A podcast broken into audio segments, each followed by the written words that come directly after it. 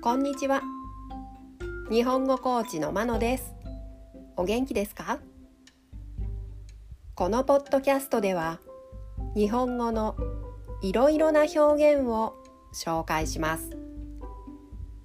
このような表現を知っていると相手が言っていることがもっとわかるようになりあなたが言いたいことがもっと言えるようになります。今週はいくつかの意味がある動詞を紹介します。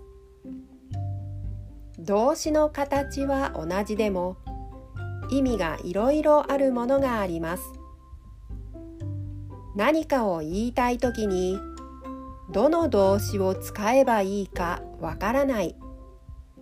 そんな時にこれから紹介する動詞を思い出してみてください。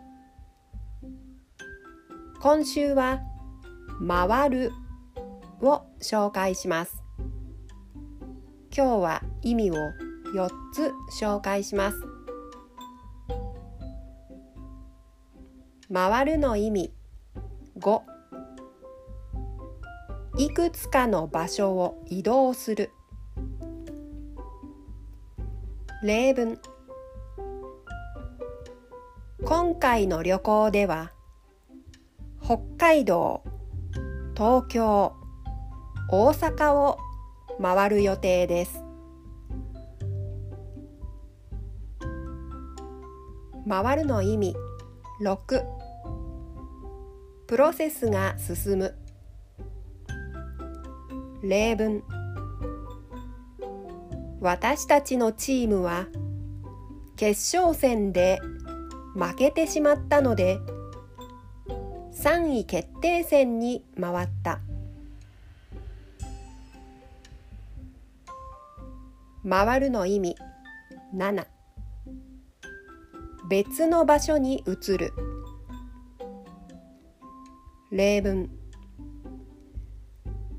彼は人手が足りない部署の手伝いに回っています。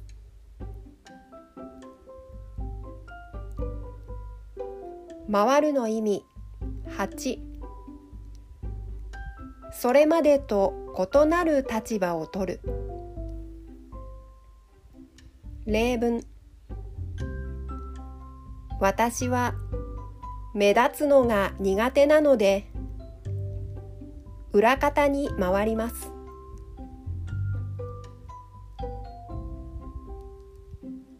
いかがいかがでしたか？明日も引き続き回るを紹介しますでは今日はこの辺でさようなら。